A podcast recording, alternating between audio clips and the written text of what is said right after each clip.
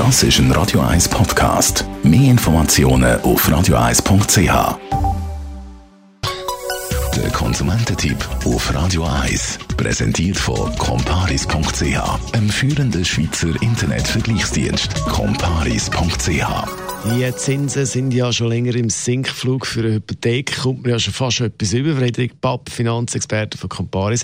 Jetzt ist, bin ich immer davon ausgegangen, oder ist man davon ausgegangen natürlich, dass, dass wenn man ja Geld auslehnt, muss man dafür Zinsen zahlen. Das hat sich jetzt aber geändert. Ja, wir leben da tatsächlich in einer verkehrten Zinswelt. Allerdings ist das eine logische Konsequenz aus der Negativzinspolitik von der Notenbank, namentlich von der SNB, von der Schweizerischen Nationalbank. Sie hat ja seit rund vier Jahren verlangt, sie ähm, für Einlagen, die Banken bei machen, einen Negativzins von 0,75 Prozent. Da überlegt sich natürlich die eine oder andere Bank, ja, ich zahle lieber an einen Kunden äh, beispielsweise ein halbes Prozent für seine Hypothek, anstatt dass ich der SMB muss 0,75 Prozent zahlen ich denke, da werden, also momentan sind das zwei Banken, die das machen, Zuger KB und Bündner KB. Ich glaube, ähm, das werden nicht die letzten sein, da werden noch ein paar nachziehen. Feststeht, je länger die Negativzinspolitik von der SNB äh, dauert, desto gefährlicher wird es. Wieso gefährlich kann man jetzt sagen, ist doch super, wenn Banken Geld für Kredite, für Kredite zahlen, ist das ja für uns eigentlich gut.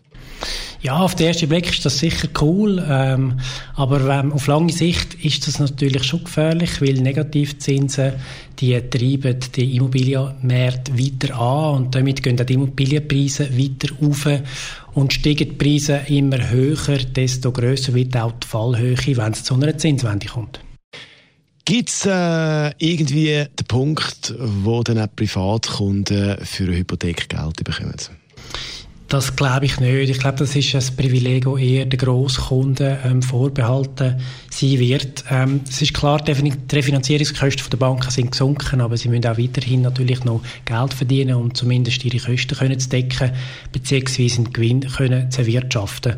Hinzu kommt, dass äh, Banken flächendeckend müssen von ihren Sparern äh, Negativzinsen verlangen, wenn sie das auf der anderen Seite die Hypothek günstiger geben Und ich glaube, das ist äh, nicht mehrheitsfähig. Der Frederik Bapp ist das Finanzexperte bei Comparis und der Konsumententipp gibt es zum Nachlass als Podcast auf radio1.ch. Radio 1